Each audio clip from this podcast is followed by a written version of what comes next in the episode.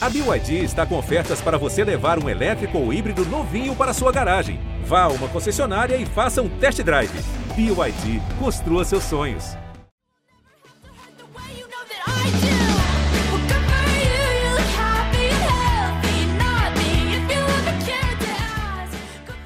O mundinho pop tem sempre uma surpresa, mas essa eu não esperava mesmo. Guitarra distorcida no topo das paradas em 2021. Muito estranho, né? Mas pode crer, o pop punk voltou.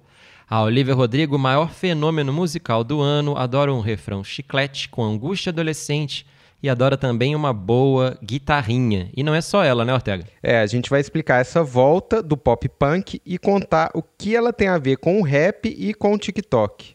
De bônus, a gente analisa a turma 2021 com a ajuda de um ídolo lá dos anos 2000. Eu sou o Rodrigo Ortega. Eu sou o Braulio Lawrence e esse é o Geon Ouviu, o podcast de música do Geon.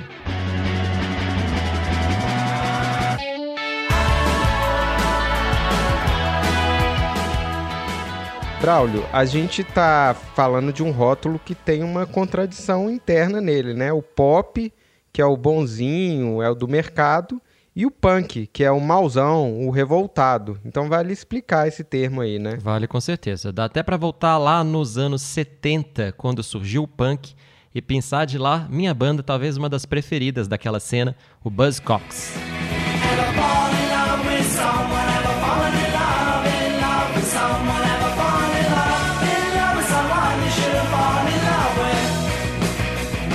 Eles levaram toda a raiva do punk para um lado mais romântico, mais adolescente, e por trás daquele som bem áspero tinha uma estrutura bem definida de canção, super ajeitadinha, cheia de versos colantes. Pois é, e nunca deixou de rolar essa música que parecia zoneada e malzona, mas por baixo tinha uma cabeça certinha, um coração derretido.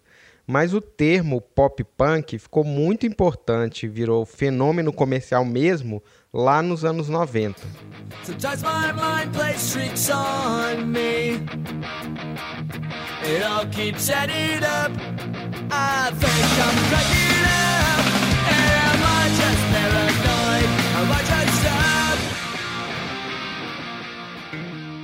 Depois do grunge no mundo pós-Nirvana, o que todo mundo queria era esse som com alma alternativa e tino popular. E para isso, o pop punk do Offspring e do Green Day parecia perfeito. E foi só o começo de uma era de ouro do pop punk. O negócio rendeu, viu? Foram uns 15 anos de hits. Em 1999 veio a explosão do Blink-182.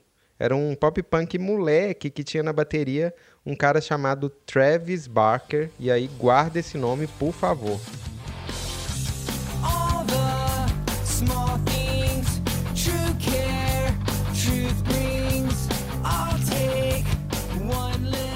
E para engrossar essa boa fase, ainda veio a onda emo. Dava para fazer um podcast só sobre isso, né? Mas o emo surgiu na cena de hardcore de Washington, nos Estados Unidos, e era uma música super barulhenta, super sofrida, e foi ficando cada vez mais acessível, cada vez mais pop.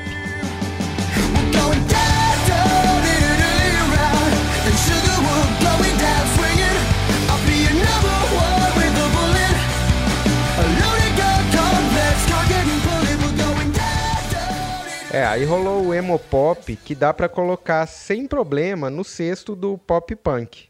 Tinha umas bandas fortes demais, tipo Fall Out Boy, também My Chemical Romance, Panic at the Disco, Paramore, enfim, muita coisa. É, e mais ali por volta de 2009, essa fórmula já estava mais do que desgastada e o rock em geral já estava perdendo espaço para o rap, estava perdendo também o gosto do público adolescente. Foi aí que o pop punk parece, né, sumiu. É, ele ficou bem menos popular.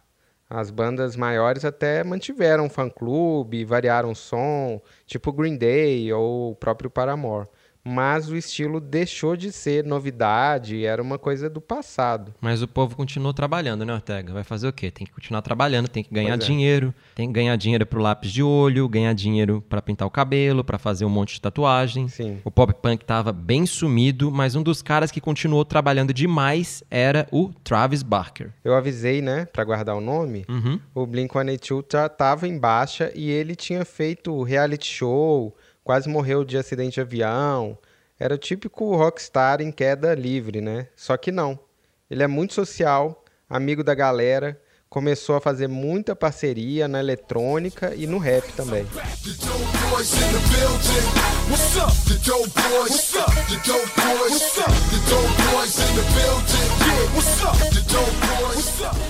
Ele sacou que aqueles DJs e MCs faziam um som que o antigo público do pop punk queria ouvir. E ele sacou também que o que tinha sobrado daquele espírito emo tava no rap. Tava mesmo, Braulio. O emo rap tava rolando com MCs muito mais novos que juntavam o hip hop com esse romantismo assim fatalista do emo.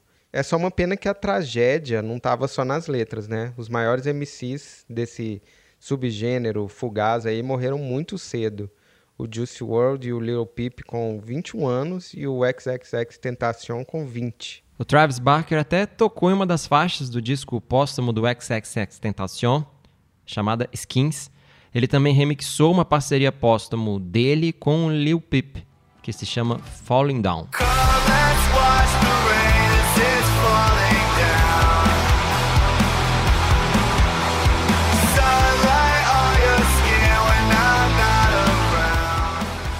Mas esse rap feito com jeito de pop punk continuou rolando e o Travis estava sempre na área. Ele produziu um trapper chamado Trippy Red.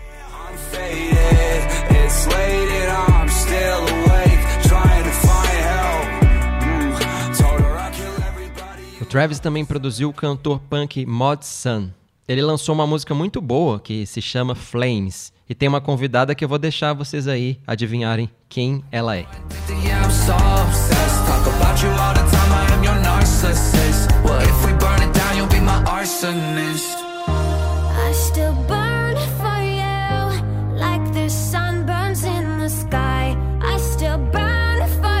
É ela, não precisa assim nem dar dica, Braulio. Eu sei que é a diva do pop punk, Nossa. mais pop, né? A Avril Lavigne não só participa dessa música, como tá namorando o Mod Sun. Ele tatuou o nome da Avril no pescoço. Enfim, bonito demais esse, esse amor aí, né? Bonito, bom que ela tá aí se recuperando na saúde, se recuperando no amor. Desejo muito boa sorte ao casal. Somos fãs da Avril Lavigne desde muito tempo, né, Ortega? Sim, somos. E a Avril, que não é boba nem nada, já começou, claro, a fazer um disco novo, que certamente vai ter esse feat aí de retribuição do querido crush dela. Só que o grande fenômeno do estilo, no fim do ano passado, também produzido pelo Travis, é um outro cara chamado Machine Gun Kelly.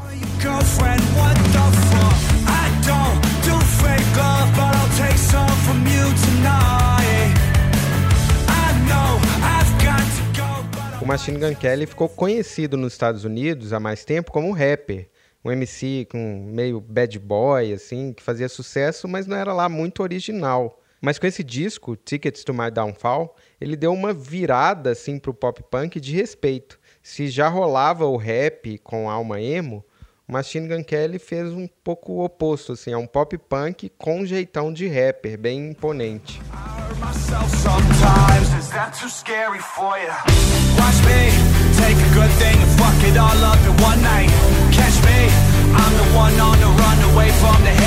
E para completar esse disco é tipo quase um grande encontro aí do da nova cena pop punk.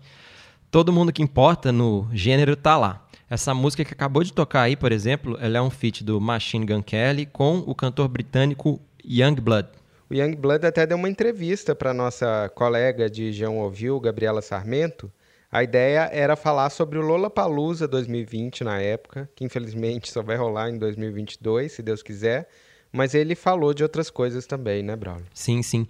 O Youngblood disse que durante a vida toda não se sentia ok com ele mesmo, né? Porque as pessoas tentavam colocar ele ali sempre numa caixinha, mesmo que ele não coubesse lá. Ele acha que faziam isso para tentar, claro, controlar ele, mas, segundo ele, as caixas são para cereal, não são para seres humanos. Ele também falava que usava lápis do olho e as pessoas não entendiam, né, porque ele estava fazendo aquilo. Ele também disse que faz músicas para as pessoas que se sentem de alguma forma oprimidas ou rejeitadas. Yeah, I mean, I think all my life I felt like it wasn't okay with myself because people would try and put me in a box, even though I didn't belong in a box. You know, people try and put you in boxers because it, it makes it easy for them to control you. But boxers are for cereal, not human beings. Severe ADHD as a kid, and I would wear lipstick and and, and eyeliner and makeup, and people couldn't understand it. Nossa, eu acho que as frases caixas são para cereal e não para pessoas, e eu usava lápis de olho e ninguém me entendia, são as declarações mais estilo pop punk que já foram ditas por um pop punker. Deixo meus parabéns aí pro Young Blood.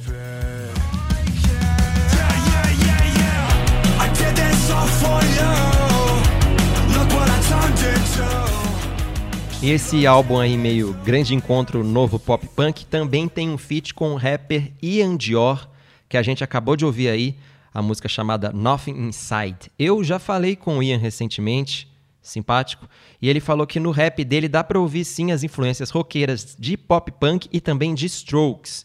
Ele também falou que trabalhar com o Travis não é moleza não, cara. Às vezes eles ficavam até 12 horas seguidas ali em cima de uma música até cada batidinha pop punk ficar perfeita. Um, you know, when, whenever you listen to my music, you can kind of hear like the rock influence, like the rap songs, and Strokes definitely have like a huge influence in in um, the rock songs that I I have coming out in the album Mhm. that I'm that I did with Travis. Um, but yeah, it kind of just happens naturally. And how was to work with Travis Barker? It's always amazing. He's he's such a musically inclined human being, and um, I don't know. It's just fun working with him. We'll take 12 hours on a song and make it sound perfect. Braulio, mas esse retorno do pop punk não é só na voz desses cantores novinhos, MCs antenados no, no rap e no pop punk, não. As bandas do início dos anos 2000 também reapareceram graças ao TikTok. It was never a phase. It's a lifestyle. Cause I got your picture. I'm coming with you, dear Maria. Count me in.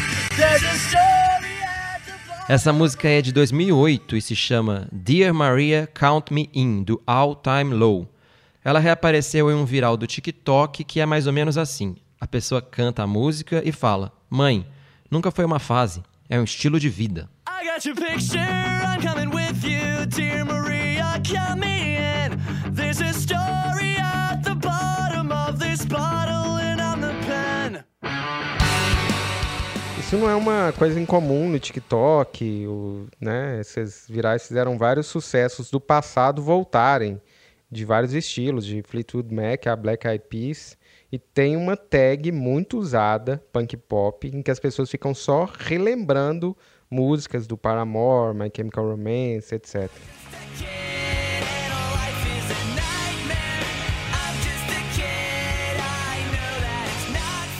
Tem outro challenge que rolou muito com essa música aí que a gente acabou de ouvir, I'm Just a Kid, do Simple Plan, uma música de 2002. É um desafio que você tem que reencenar fotos de família, essas fotos antigas, né? Uma coisa bem nostálgica. Várias celebridades fizeram. Os vídeos do Will Smith ficaram muito legais, assim. E para quem quiser procurar, vai lá, procura Will Smith Simple Plan no TikTok. E com toda essa vitrine pro pop punk no TikTok, não demorou para aparecer os influencers na rede que viraram cantores do estilo, se converteram. Tem o Lil Hud, um TikToker muito influente que já lançou três singles, e tem dois caras, o Jaden e a Nessa Barrett, que também saíram do TikTok para cantar pop punk. Eles lançaram um feat produzido, claro, pelo Travis Barker. É claro.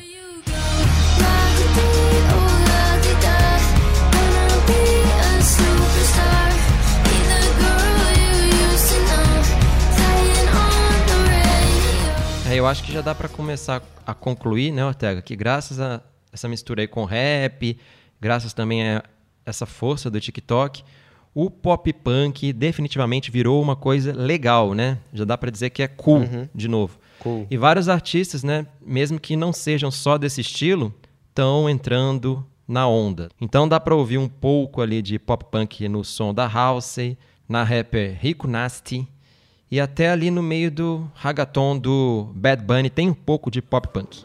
Mi flor no creo que venga en tus medidas. Yo hago lo que quiera, cabrón, en mi vida.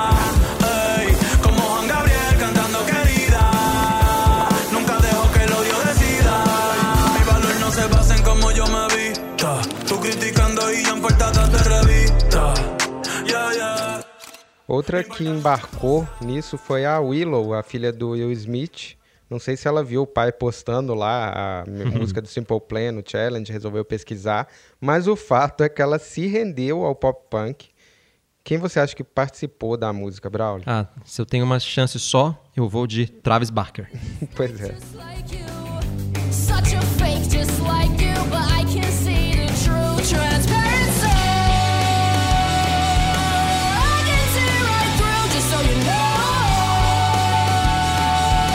Dá até pra dizer que Cruella, né, um filme recente aí da Disney com Emma Stone tem sim também uma pegada de pop punk, né? Forçando um pouco.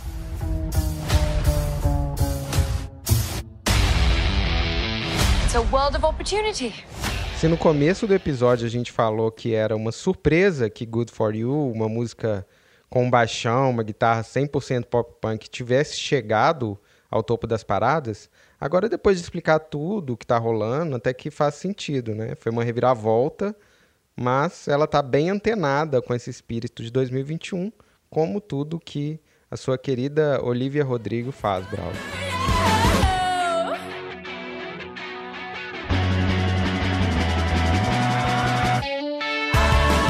É, não dá pra dizer, é claro, que a Olivia Rodrigo seja uma artista de pop punk. O disco dela vai muito além disso, né?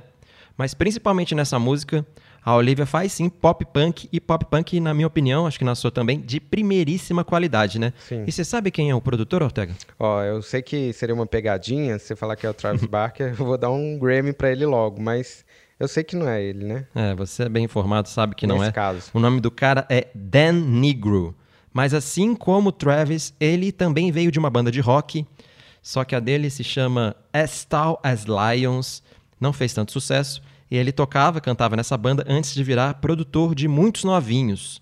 A banda dele surgiu na cena emo de Long Island, em Nova York, fazia um indie ali que, claro, era bem puxado pro emo.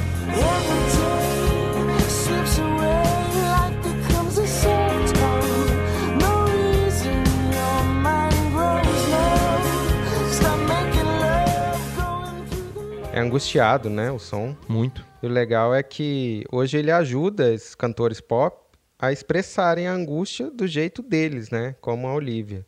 Ele tem 39 anos e já produziu gente como a Sky Ferreira e a Carly Rae Jepsen. Ele conheceu o talento da Olivia Rodrigo quando ela estava cantando no Instagram e quis muito trabalhar com ela. Daí surgiu esse pop, né? Que os dois fizeram juntos com boas porções de pop punk, um pop muito angustiado, muito redondinho, que virou esse fenômeno aí. É legal, Braulio, que toda essa volta do pop punk tem a dinâmica de encontro de gerações angustiadas, né? O povo que sofria no MySpace com o povo que sofre no TikTok. e por isso, como bônus, eu chamei um cara da geração 2000 para conversar sobre essa geração 2021 aí. Que desde quando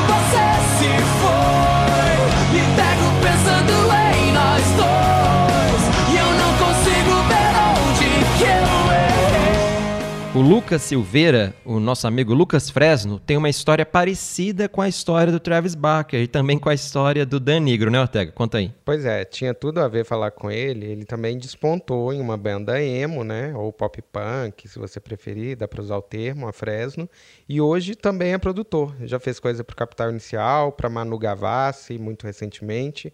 E aí eu comecei bem direto, perguntando para ele o que, que ele achou desse som de Good For You, da Olivia Rodrigo, que levou o pop punk de volta pro topo agora. Eu acho ótimo, porque eu percebo o pop se voltando. Aí, eu, assim, pessoalmente, eu até como produtor e como integrante de uma banda de rock, eu percebo o pop voltando a ser parecido com as coisas que eu nunca deixei de fazer, sacou? Ah, Então, assim, o pop, ele, ele não é um estilo musical, né? O pop, ele é uma coisa referente a uma época. E por muitas, uma, por, uma, por uns bons anos, nada que existia no pop lembrava rock, né? Lembrava guitarra. Sempre vai ter uma coisa ou outra, mas a rigor no pop americano, Inglaterra, o pop por muito tempo foi ficou super EDM, né? Depois ficou super trap e aí agora veio esse pop que, putz, cara, bateria tocada. Então, eu acho muito massa, porque querendo ou não, apresenta para pessoas que às vezes nasceram em 2008, né, 2005, um, um som que talvez essas pessoas, se não tiveram pais ou irmãos mais velhos, talvez essas pessoas nunca tenham ouvido, né? Por muito tempo, a sonoridade de rock e de pop punk ficou restrita à abertura de desenho animado, tá ligado? Por muito tempo aí, nos últimos 5, 6 anos, onde se ouvia uma guitarra fazer tu ouvia, sei lá, em abertura de desenho do Nickelodeon. É uma coisa tipo, que ficou restrito à música para criança, assim. E, e por que que se fazia isso para crianças, né? Porque tem uma pulsação que, sabe, existe uma energia em uma banda tocando que é diferente de um, de um, de um, baixo em 808, que é diferente de um de uma porradona da step, assim, são energias diferentes. Eu acho que as pessoas estavam talvez sentindo falta disso. E ouvir isso, né, ouvir sons orgânicos num disco número um de uma cantora que já veio de um número um. Então, assim, é uma aposta que eu acho que é corajosa de gravadora, assim, que, né, os caras não dão ponto sem nó. E eu achei muito louco que que tem esse som, né? Porque a rigor uh, nem eu esperava. Eu tava vendo esse revival a partir de caras do Machine Gun Kelly, uma galera do trap também se metendo a ser banda agora, mas eu não esperava isso vindo no disco da Olivia, assim. Eu achei muito louco, achei que dita tendência, né? Isso é muito bom. Eu li você falando que foi ouvir o disco do Machine Gun Kelly pronto para passar raiva, mas não, não, não rolou. Explica aí. Uh, é, porque, cara, querendo ou não, eu quando eu vi, eu, eu, eu, não, não sabia assim, eu conheci algum outro single dele, não sabia direito quem ele era, e aí um dia eu me deparei com um vídeo dele tocando um cover de Paramore.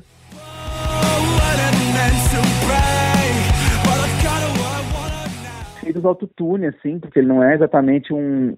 Ele não é um cara que tem a voz característica de banda pop punk emo, uma voz aguda, né? Ele canta super grave. E, tipo, eu vi esse cover e fiquei, nossa, e tava o Travis já, mas isso deve fazer uns dois anos que eu vi isso.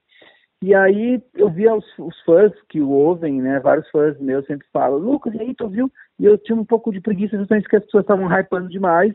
E, e para mim, assim, o pop punk que me atingiu em 2000, 2001 era um, No Use For A Name, e, e aí depois até coisas que fizeram super sucesso, né, como Blink, Fall Out Boy, mas era um negócio que ainda tinha muito punk no pop dos caras, assim. Então, e quando eu fui ouvir, eu achava que ia ser um negócio super pasteurizado, assim. E de fato é, no sentido de ser mega produzido, de ter 10 compositores, de às vezes aquilo ali nunca ter sido uma banda tocando junto, como eram as bandas da nossa época. Mas é tão bem feito, cara. E os feats são tão bons, né? Aquela música que é com Young Blood, é uma música que não, não ela me faz abrir um sorriso, assim, eu falo, caralho, mano, que, que bom que isso tá bombando, né?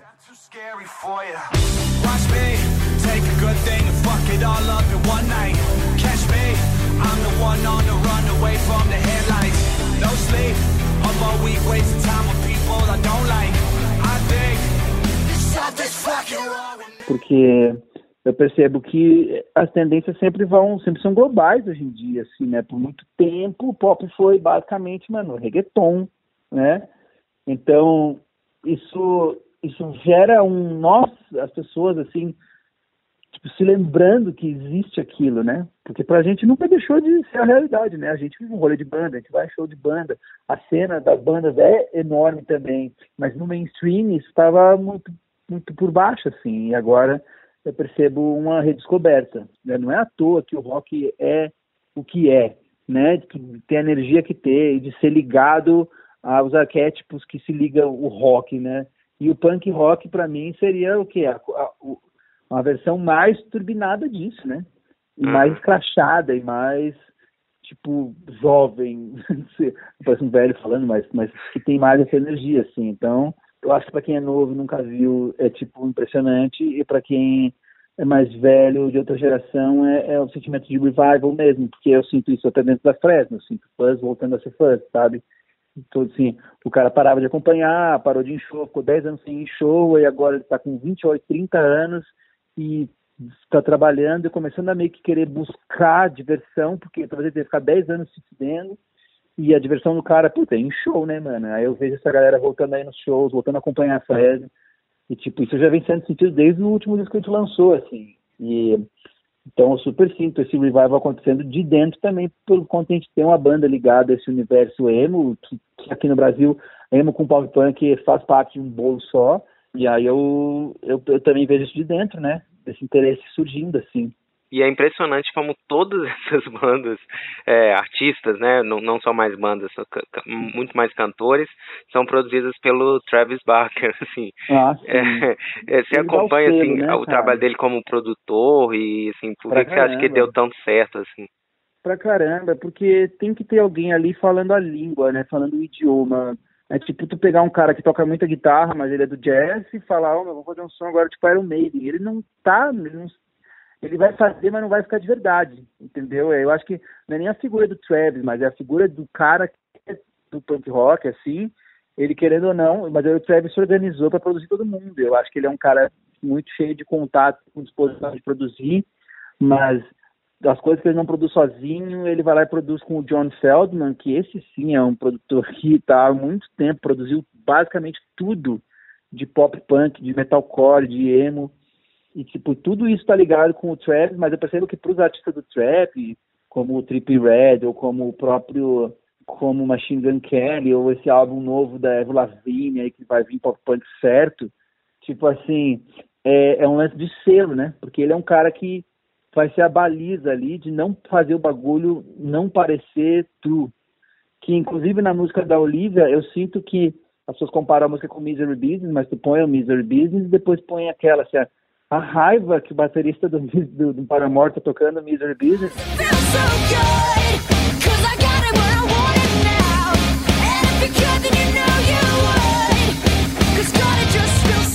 É diferente da raiva do, do baterista tocando a música da Olivia, assim.